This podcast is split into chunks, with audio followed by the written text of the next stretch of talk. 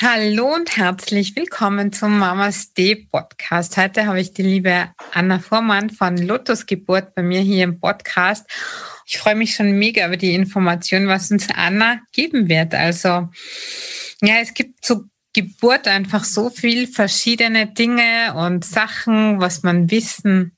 Und je nach Geschmack ähm, ist alles mit dabei und ja, und Jetzt werden sich die meisten fragen, wozu sie das denn alles brauchen, was das eine Lotusgeburt ist. Ich meine, bei mir war es ja so, ich habe das auch nicht gewusst. Bei mir war es so in meiner zweiten Schwangerschaft, war ich beim Schwangerschafts-Yoga im Krankenhaus. Und da haben wir mit einer Hebamme gesprochen und ja, die hat uns das dann erzählt und wir dann so, wow, bei, bei einer Geburt weiß ich ja, da hat man ja das Baby, die Nabelschnur und da ist ja die Plazenta, die ja auch im Körper der Frau so quasi drin ist, hier das Baby ernährt. Dann die Plazenta, Nabelschnur kommt zum Baby. Und normal ist es ja bei der Geburt, dass man dann, dann schnipp, schnappt Nabelschnur ab. Und bei mir war halt ganz wichtig, dass ich gesagt habe, okay, ähm, ich möchte die Nabelschnur auspulsieren lassen, was ja teilweise schon schwierig ist, dass man den Wunsch überhaupt erfüllt bekommt.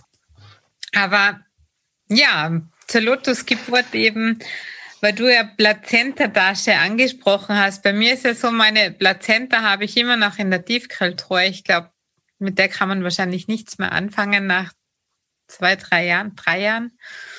Und ja, wie ist es jetzt mit der Lotusgeburt genau? Wie geht es vonstatten? Ja, die Lotusgeburt, äh, bei der handelt es sich darum, die Nabelschnur nach der Geburt des Kindes und nach der Geburt der äh, Plazenta auch nicht zu durchschneiden.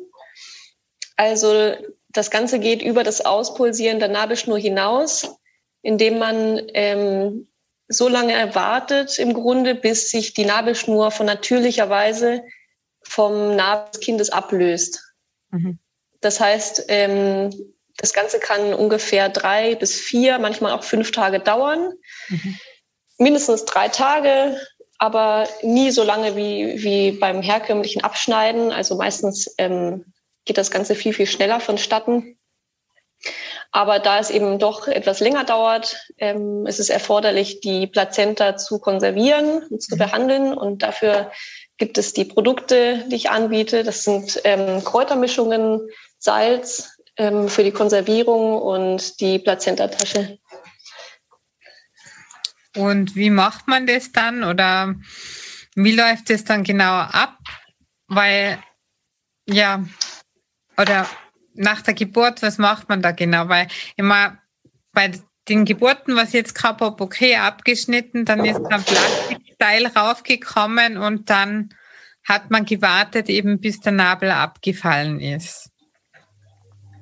Genau. Ähm, bei der Lotusgeburt ist der Unterschied, dass das Ganze intakt bleibt. Also es wird nicht abgeklemmt und es wird nicht abgeschnitten. Und dadurch äh, trocknet die ganze Nabelschnur auf einmal ab. Mhm. Also ähm, im Falle, dass man die Nabelschnur durchtrennt, ist es ja meistens so, dass der Nabelstumpf mit der Klemme mhm. ähm, langsam abtrocknet und dann ähm, nach meistens über fünf Tagen abfällt. Mhm. Und wenn das Baby zum Beispiel im Winter geboren wird und dann Kleidung trägt, dann kann das zum Teil äh, lange dauern, weil die Nabelschnur nicht gut abtrocknen kann und dadurch der Abheilungsprozess äh, manchmal ähm, ja erschwert wird. Und bei der Lotusgeburt geht das Ganze meistens viel, viel schneller, weil ähm, dadurch, dass die Nabelschnur intakt ist und aus der Kleidung des Babys herausragen muss, ähm, eine bessere Luftzirkulation vorhanden ist und dadurch das Ganze viel schneller trocknet und damit auch ähm, viel schneller abheilt. Mhm. Ja, das ist ja schon mal ein mega großer Vorteil. Da frage ich mich, warum machen Sie es generell nicht oder Warum wissen eigentlich so wenig Frauen darüber, dass es diese Möglichkeit gibt? Weil wenn ich mir denke, wie gesund schon alleine das Auspulsieren ist und dann denke ich mir, hatte das Kind vielleicht auch noch mehr davon, wenn der Schnitt nicht da ist, weil man weiß ja nicht, welche Auswirkungen so ein Schnitt hat, energetisch auch und auch, ich weiß nicht, ob da die Kinder was spüren oder so, Aber ich finde das wirklich toll. Also kannst du vielleicht dann noch von Vorteilen erzählen oder generell auch vielleicht drei Tipps für Frauen, die ähm, vielleicht gerade schwanger sind und eine Geburt haben, warum sie zum Beispiel eine Lotusgeburt oder ja, warum sie das machen sollen. Ja, das kann ich gerne machen. Also die, ähm, die grundsätzlichen Vorteile sind ja durch das Auspulsieren gegeben. Ähm, bei der Lotusgeburt wird ja auf jeden Fall gewährleistet, dass das Kind das ganze Blut äh, bekommt, weil man ähm, nicht durchschneidet und daher auf gar keinen Fall die Gefahr läuft, zu früh abzunabeln. Mhm. Und ähm, ja, dadurch gibt es natürlich viele Vorteile, äh, zum Beispiel auch das verringerte Risiko von Gelbsucht, mhm. die auch ähm, durch eine geringere Blutmenge oft gegeben ist. Das äh, schnelle Abheilen des Nabels, was wir schon gesagt haben, mhm. ist ein sehr starker Vorteil.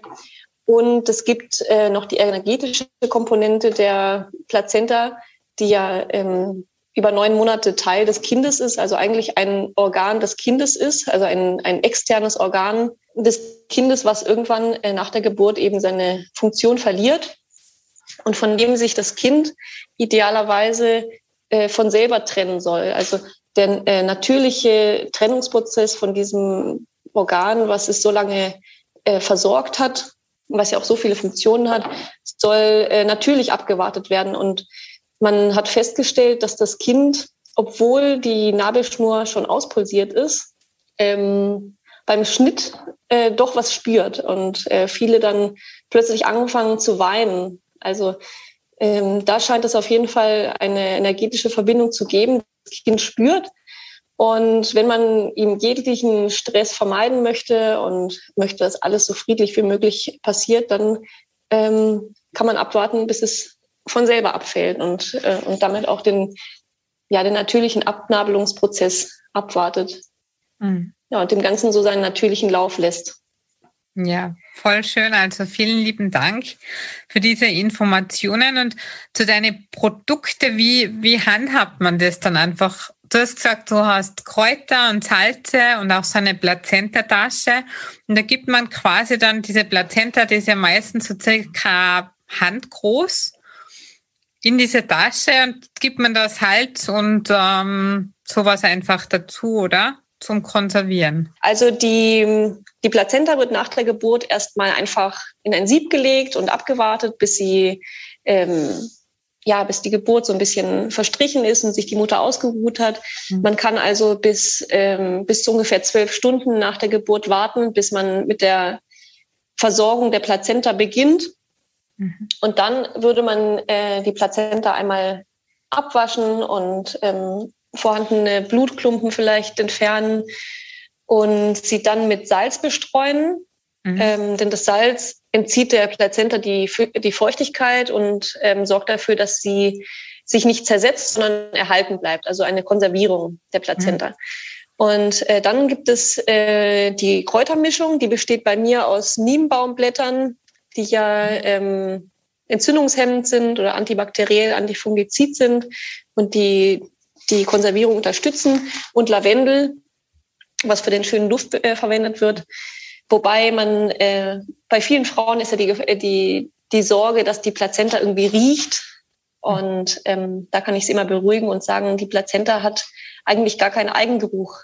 Mhm. Ähm, bis auf Blut eventuell, was ja auch schon einen Geruch hat, hat die Plazenta eigentlich gar keinen Geruch. Das heißt, ähm, man verwendet aber nicht um einen Geruch zu überdecken, sondern einfach für die Entspannung und für die, ja, die Stimulation der, der Sinne ein bisschen. Ja, und dann, wenn man also Salz und Kräuter auf die Plazenta gestreut hat, von beiden Seiten ungefähr, dann ähm, wickelt man sie in Tücher ein, die auch ähm, mitgeschickt werden bei mir im großen Set, wenn man das möchte.